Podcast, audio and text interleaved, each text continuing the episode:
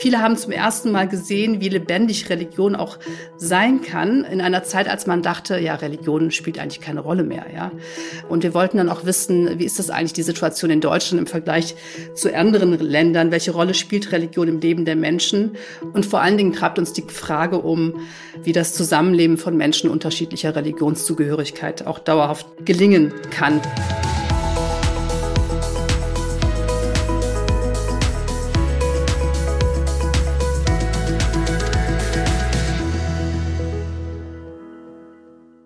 Reden wir heute über Religion.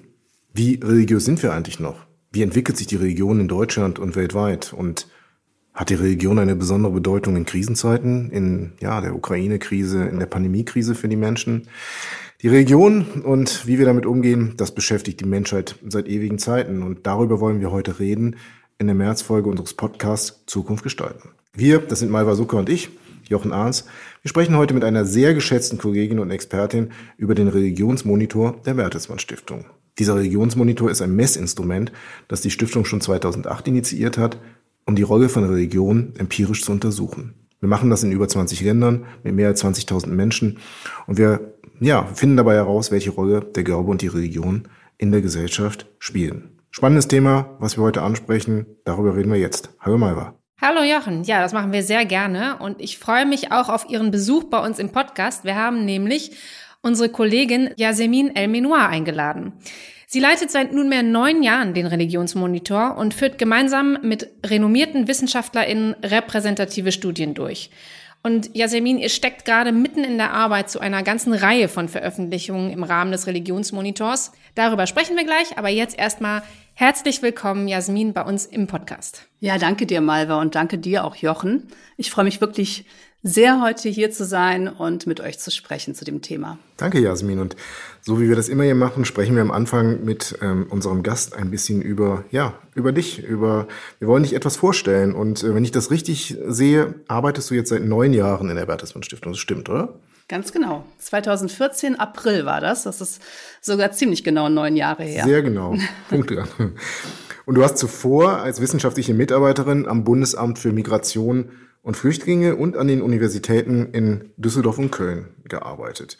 An der Universität Köln, ähm, da hätten wir uns auch mal begegnen können, hast du auch deinen Doktortitel in Wirtschafts- und Sozialwissenschaften gemacht. Das ist auch richtig, oder? Das ist auch korrekt, genau. Ich habe in Köln studiert und bin dann ähm, später nach Düsseldorf an die Universität gewechselt, dann wieder mhm. zurück nach Köln und dann hatte ich eine Station in Nürnberg und bin jetzt in Gütersloh, ganz genau. Ist ja von Köln nach Düsseldorf zu wechseln, ist normalerweise auch eine Religionsfrage, aber die hast du für dich offensichtlich positiv ja. beantwortet. Und ähm, ja, wichtig ist vielleicht auch, und das ist ja für die Stiftung auch wichtig, dass du ähm, als Expertin auch an einigen Gremien außerhalb der Stiftung teilnimmst. Zum Beispiel bist du Mitglied des vom Bundesinnenministerium berufenen unabhängigen Expertenkreises Muslimfeindlichkeit, abgekürzt UEM.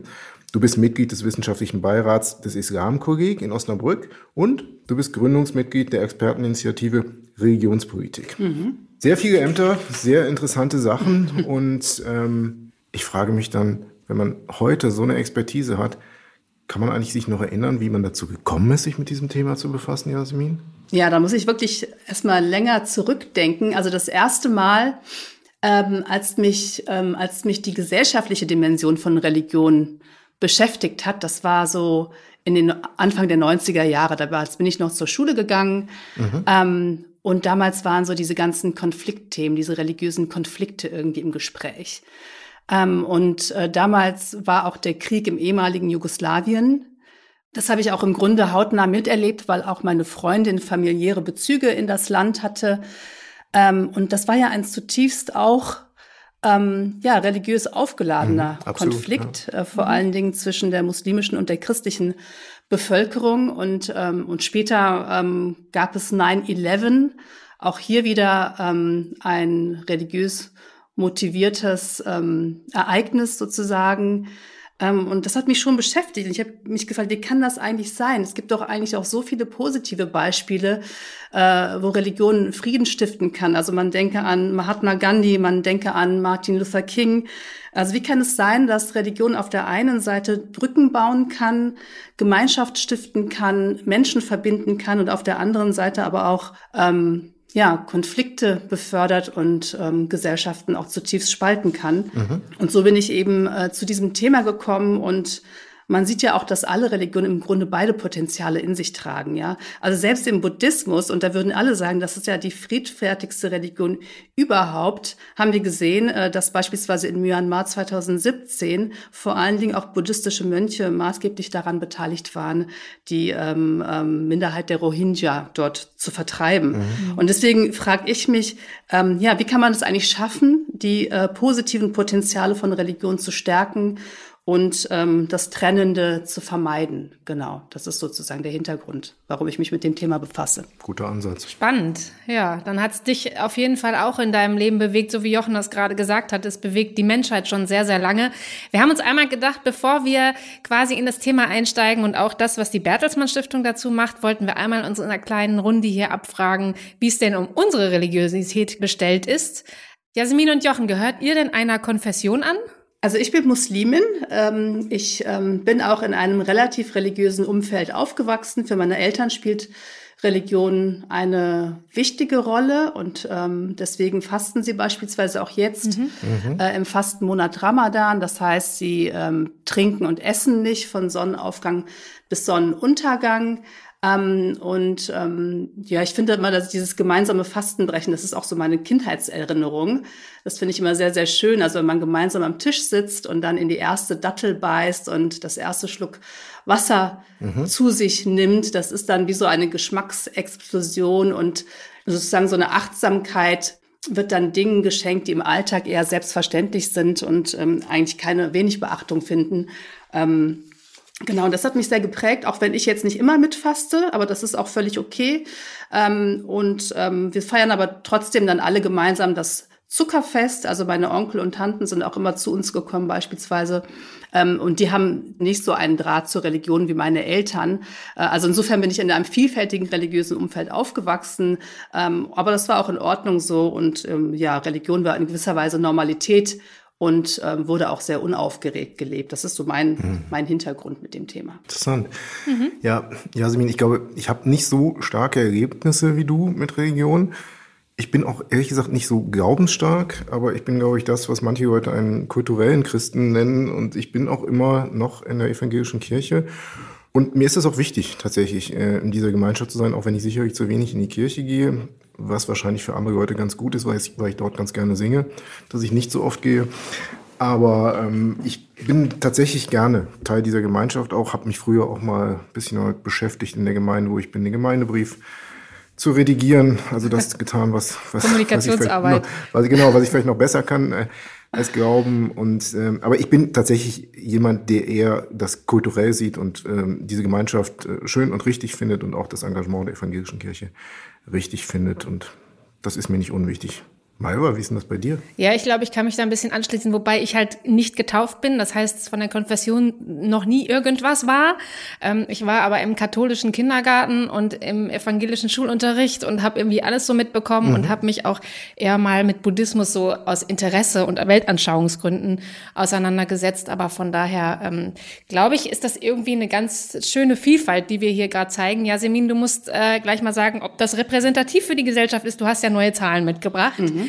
Aber wir wollten mal einsteigen ins Thema.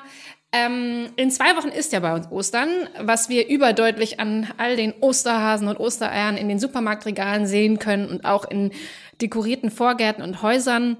Ähm, doch nicht nur die Christen feiern in dieser Jahreszeit, auch viele andere Religionen, auch hier in Deutschland. Welche sind das zum Beispiel? Du hast ja gerade auch schon von deinem persönlichen Hintergrund was angesprochen. Und was gehört da an, in Anführungsstrichen, Dekorationen, also Rituale, die man bei uns eher weniger sieht dazu? Mhm.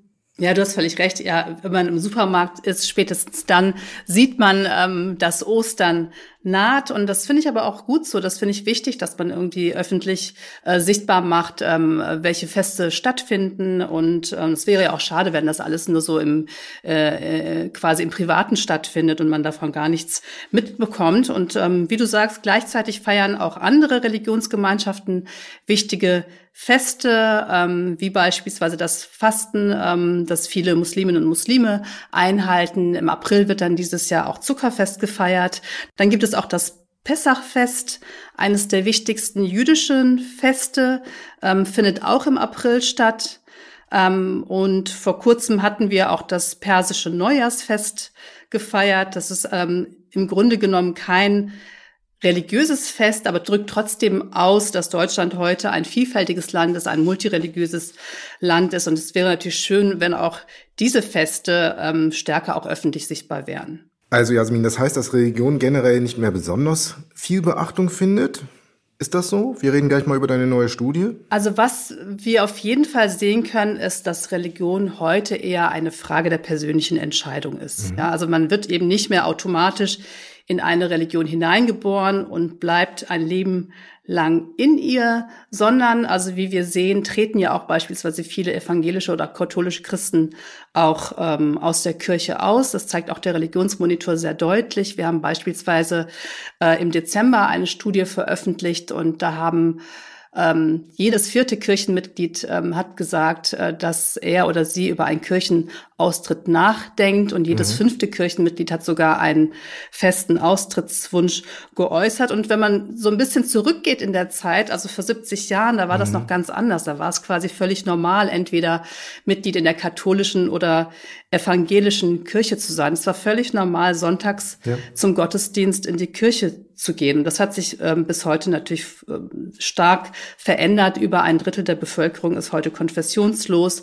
Wobei man auch nicht sagen kann, dass die, die sozusagen keiner Religion angehören, automatisch Atheisten ja. sind. Das sind eher die wenigsten, ja. die von sich dann behaupten würden, dass sie Atheisten sind. Ähm, äh, und gleichzeitig haben wir eben auch viele neue Religionen in Deutschland, ähm, vor allen Dingen auch durch Zuwanderung, durch Einwanderung. Also wenn Menschen nach Deutschland gekommen sind und nach wie vor auch kommen, dann bringen sie natürlich auch ihre Traditionen und Religionen mit. Also heute steht zum Beispiel in Hamm ähm, eine der größten Hindu-Tempel Europas.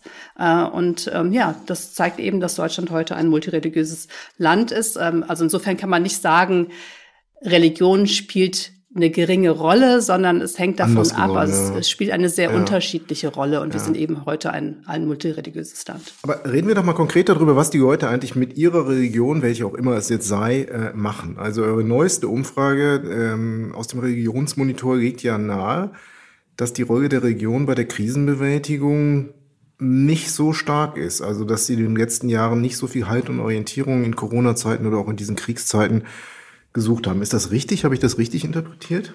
Ja, genau. Also wir haben jetzt eine aktuelle ähm, äh, Studie durchgeführt zum Religionsmonitor und Anlass war ähm, ja die Krise oder mhm. die vielfältigen Krisen und unter anderem auch die Pandemie, um zu gucken, ähm, was hat den Menschen eigentlich in dieser schweren Zeit Halt und Orientierung gegeben? Welche Rolle hat dabei Religion gespielt? Weil wir wissen aus der Vergangenheit, Pest und Cholera war eigentlich ohne kirchlichen Beistand gar nicht vorstellbar. Wie ist das eigentlich heute? Ähm, und wir sehen, dass die meisten Menschen vor allen Dingen in der Familie und interessanterweise auch in der Wissenschaft Halt und Orientierung mhm. gefunden haben. Das heißt, 90 Prozent sagen, Familie war sehr wichtig, hat mir geholfen und 85 Prozent sagen, die Wissenschaft war sehr wichtig und hat geholfen. Das heißt, die sozialen Beziehungen, die einen auffangen in der schweren Zeit, ähm, sind einfach zentral für die Menschen. Und auf der anderen Seite war es anscheinend auch hilfreich, ähm, dass Christian Drosten täglich äh, Wasserstandsmeldungen gegeben hat über die Entwicklung der Pandemie. Und auch das hat Orientierung gegeben. Religion ähm, ist hier an letzter Stelle genannt worden. Also 30 Prozent haben gesagt, Religion war wichtig ähm, direkt hinter der Politik, also auch die Politik war jetzt nicht für die Mehrheit der Bevölkerung wichtig, nur 48 Prozent. Ähm, aber dass 30 Prozent sagen, Religion ist wichtig, heißt ja auch nicht, dass es gar nicht wichtig war. Also es hat zwar gesamtgesellschaftlich eine untergeordnete Rolle gespielt, mhm. aber wenn man sich anguckt, wer waren denn eigentlich die Menschen, die gesagt haben, für mich war Religion wichtig, dann waren es diejenigen, die vorher auch schon religiös-musikalisch mhm. waren, die ihre Religion praktiziert haben, stärker äh, in Gemeindestrukturen eingebunden waren. Und hier sieht man dann doch, dass Religion auch einen Unterschied macht, denn diese Menschen sind auch besser durch die Pandemie gekommen tatsächlich. Interessant, ja. Und ähm, konnten sozusagen diese Situation oder die Krise stärker in so eine Kraft entfalten, haben sich mehr engagiert, stärker sozusagen ähm, anderen Menschen geholfen. Und das zeigt eben, dass diese Netzwerke, die die Gemeinden, die religiösen Gemeinden haben und zur Verfügung stellen, dann durchaus auch in der Krise äh, eine soziale Ressource sein können. Mhm. Und das zeigt eben Religion Matters. Also es ist jetzt nicht so, dass es völlig irrelevant ist. Kannst du noch mal eben, damit wir da alle auf dem gleichen Stand sind, ich glaube, das hatten wir vorhin angesprochen, mhm. wie ist die Verteilung jetzt in Deutschland? Also du hattest gesagt, mehr als ein Drittel sind konfessionslos und der Rest? Ja, also die Mehrheit ist immer noch christlich mhm. geprägt. Aber okay. erstmals ist der Anteil der katholischen und evangelischen Christen in Deutschland unter die 50 Prozent Marke gerutscht. Das heißt, weniger als die Hälfte der Bevölkerung ist heute Mitglied in der katholischen oder evangelischen Kirche. Gleichzeitig gibt es aber auch ähm, andere religiöse Glaubensrichtungen. Also wir haben auch ähm, einen kleinen Anteil, das sind vielleicht so zwei Prozent ähm, an orthodoxen Christen ähm, vor allen Dingen ähm, orthodoxe Christen aus Syrien und aus der Ukraine. Mhm. Dann gibt es aber auch die evangelischen Freikirchen, die sind auch in einem einstelligen Prozentbereich, liegen bei etwa ein Prozent. Das ist sehr schwer, darüber äh, Zahlen ähm, zu finden, mhm. weil es einfach bei diesen Gemeinden dann eben nicht diese Mitgliederstatistiken gibt, wie es die ähm, evangelische und katholische Kirche hat. Ähm, dann ist etwa sechs Prozent der Bevölkerung muslimisch und dann eben viele kleine, die sind eher unter dem 1%-Bereich, viele kleine Religionsgemeinschaften, Hindus, äh, Buddhistinnen, äh, die jüdische Bevölkerung, also da eine ganze Bandbreite. Aber die Mehrheit ist immer noch christlich geprägt. Aber wir sehen eben, da ist eine Dynamik im Gange. Der Anteil der Konfessionslosen, derjenigen, der, die aus der Kirche austreten, nimmt zu. Na, aber um das vielleicht nochmal zusammenzufassen, also institutionell wird die Kirche weniger und du hast es eben erzählt, Politik und Kirche sind in Krisenzeiten weniger gefragt als Familie und Wissenschaft. Das wäre auch nochmal interessant festzuhalten. Das halten wir fest, genau. Mhm. Aber es ist ja gut, dass es sowas wie den Religionsmonitor gibt, der das überhaupt mal erhebt, wie du gerade schon gesagt hast. Manchmal ist es auch schwierig, da Zahlen zu finden. Ähm, deswegen sind wir, glaube ich, an einem guten Punkt, wo wir mal den Religionsmonitor als Instrument beschreiben können. Also was genau ist der Religionsmonitor und welche Ziele werden damit verfolgt? Also vielleicht erzähle ich kurz was zum Hintergrund, wie der Religionsmonitor ja. eigentlich entstanden ist. Ich meine, die Stiftung beschäftigt sich ja schon sehr lange mit dem Thema Religion. Aber die Idee für den Religionsmonitor ist äh, im Jahr 2005 geboren, als nämlich damals der Weltjugendtag in Köln stattgefunden hat. Damals sind über 400.000 Jugendliche aus aller Welt ähm, nach Köln gekommen und ähm, viele haben zum ersten Mal gesehen, wie lebendig Religion auch sein kann äh, in einer Zeit, als man dachte, ja, Religion spielt eigentlich keine Rolle mehr, ja. Ähm, und ähm, und da kam die Idee auf, die Menschen auch danach zu fragen, woran glauben Sie eigentlich? Ähm, und wir wollten dann auch wissen, wie ist das eigentlich die Situation in Deutschland im Vergleich zu anderen Ländern? Welche Rolle spielt Religion im Leben der Menschen? Äh, und der erste Religionsmonitor wurde dann auch in über 20 Ländern weltweit durchgeführt. Über 20.000 Menschen haben teilgenommen an, an dieser Umfrage und die Ergebnisse haben wir unter dem Titel Woran glaubt die Welt veröffentlicht. Und darin sieht man eben, dass ähm, Deutschland und Westeuropa auch weltweit eher eine Sonderstellung einnehmen. Also Religion in vielen anderen Teilen der Welt eine mhm. sehr, sehr wichtige Rolle spielt. Und seitdem machen wir das alle drei, vier Jahre, dass wir wirklich äh, ländervergleichend Erhebungen durchführen, um zu schauen, welche Rolle Religion für die Gesellschaft spielt, für Demokratie und Zusammenhalt spielt. Und vor allen Dingen treibt uns die Frage um, ähm, wie das Zusammenleben von Menschen unterschiedlicher Religionszugehörigkeit auch dauerhaft gelingen kann, wo es Herausforderungen gibt, wo es aber auch Chancen gibt. Und äh, wir versuchen, die, die Ergebnisse in verschiedenen Studien zu veröffentlichen und sehen eben auch, dass es Bedarf gibt, weil die Studien wirklich sehr stark nachgefragt werden und mhm. aufgegriffen werden äh, von verschiedenen Akteuren, von Politik, von Zivilgesellschaft. Ähm, und wir stellen die Studien auch kostenlos zur Verfügung. Also wer sich für das Thema interessiert, kann gerne mal schauen auf unserer Homepage. Man kann einfach auf religionsmonitor.de oder über die Stiftungshomepage gehen und da findet man so die ganze Bandbreite an, an Studien, die wir bislang durchgeführt haben seitdem. Ja, und du sagst das gerade, ihr macht das äh, seit ja anderthalb Jahrzehnten und wenn man sich das anguckt von damals bis heute, Kannst du sagen, wie sich die religiöse Landschaft im Laufe der Jahre eigentlich verändert hat und ähm, welche Ergebnisse und Entwicklungen du auch persönlich besonders spannend fandest in der Zeit, mhm. in der Zeitabfolge? Also besonders spannend fand ich schon damals äh, die Ergebnisse, also in der ersten Studie, ähm, dass sozusagen überall in der Welt, außerhalb Europas Religion oder außerhalb Westeuropas, muss man vielleicht sogar sagen, ähm, eine sehr wichtige Rolle spielt und den Alltag vieler Menschen prägt. Und, ähm, Und das wird es auch in den anderen Wellen, kann man das auch so weiter beobachten. Ähm, in Deutschland ähm, sehen wir schon eine klare Entwicklungsrichtung. Also wenn man sich so ähm, auf gesamtgesellschaftlicher Ebene anschaut, woran glauben die Menschen, wie entwickelt sich das, wie viele gehen ähm, sonntags in die Kirche, ähm, wie groß ist der Anteil, der überhaupt mit Religion aufgewachsen ist, dann sehen wir da eher ein Trend in Richtung abnehmender Bedeutung. Ja, also dass immer weniger Menschen sonntags in die Kirche gehen, immer weniger Menschen mit Religion aufwachsen äh, und ihre Religion praktizieren. Wenn man sich aber genauer so die unterschiedlichen Religionsgemeinschaften anguckt, also tiefer reinzoomt, ähm, dann kann man da aber durchaus Unterschiede erkennen. Also für manche kleinere Religionsgemeinschaften, wie zum Beispiel die Freikirchen, spielt ähm, Religion über die Generation hinweg eine wichtige Rolle. Also da sehen wir diesen abnehmenden Trend nicht. Und wir sehen diesen abnehmenden Trend auch weniger bei der muslimischen Bevölkerung zum Beispiel. Mhm. Aber ist es so, ich weiß nicht, wenn man sich das international anguckt oder vielleicht ist das auch nur ein Eindruck, der aus den Medien entsteht, ähm, dass auch hier so eine Spaltung oder Polarisierung in den Gesellschaften stattfindet. Auf der einen Seite viele Menschen, wie du es gerade erzählt hast, immer mehr, die gar nicht mehr gläubig sind, hier zum Beispiel in Deutschland oder in Westeuropa. Und auf der anderen Seite die, die dafür umso fundamentaler in ihrem Glauben, ihrer Religion werden. Stimmt diese Beobachtung? Also sicherlich gibt es diese Extreme. Ne? Das ist natürlich keine Frage.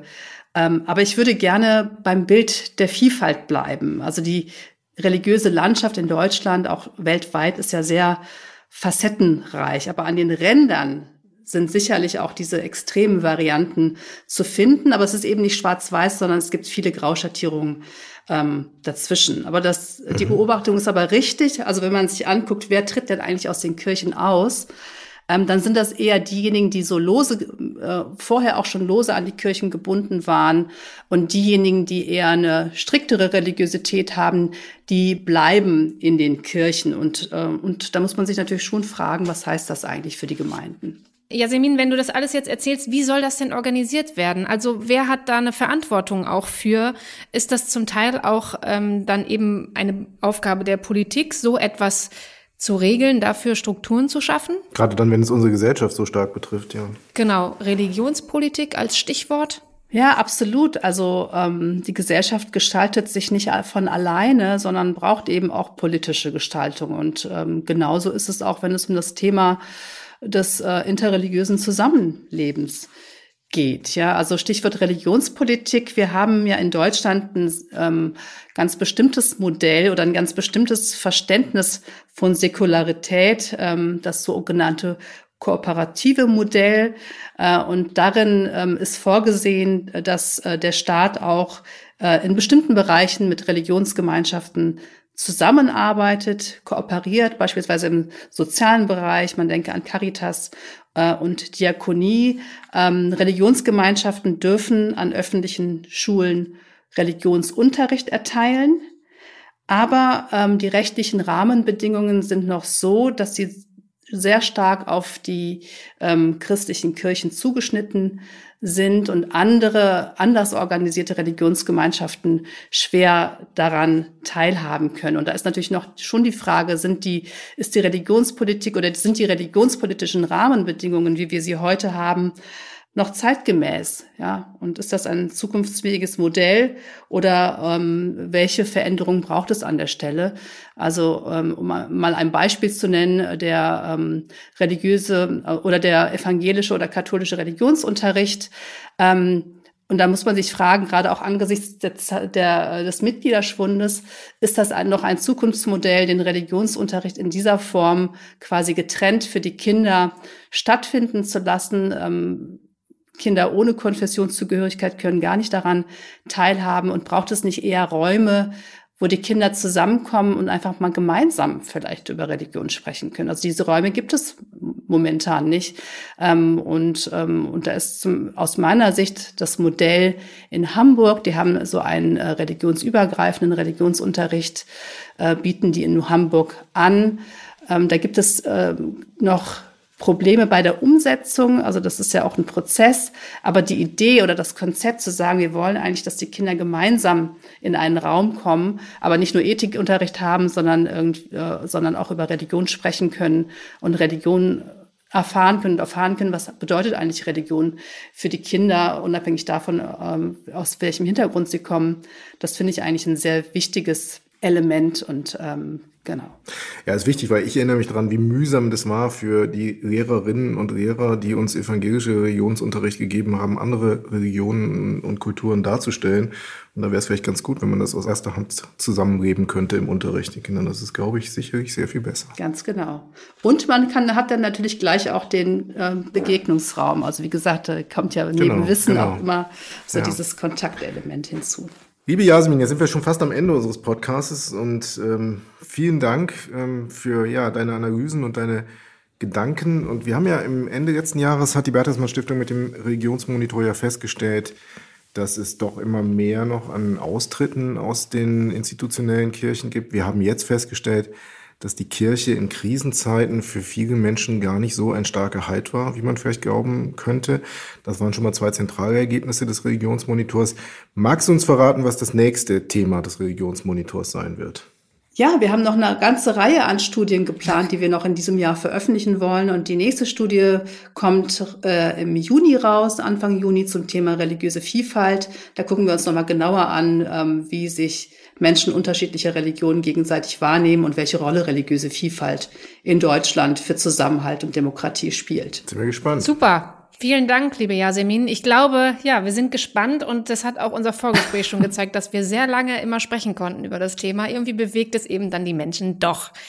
Und äh, wir haben ja auch erfahren, dass du eben jetzt gerade auch schon in deinen äh, Feiertagen quasi bist. Und äh, dann wünschen wir jetzt allen euch zusammen und allen Zuhörerinnen ein paar schöne Festtage, sei es nun Ostern, Pessach oder das Zuckerfest oder einfach so ein paar schöne Tage und wir hören uns Ende April wieder. Vielen Dank, liebe Yasemin. Hat total Spaß gemacht, mit euch zu sprechen. Danke. Und wir freuen uns über jede Post, die wir bekommen, natürlich per E-Mail gerne an podcast.bertelsmann-stiftung.de. Abonniert uns gerne unseren Podcast. Wir freuen uns. Tschüss und bis zum nächsten Mal. Alles Gute auch von mir. Tschüss.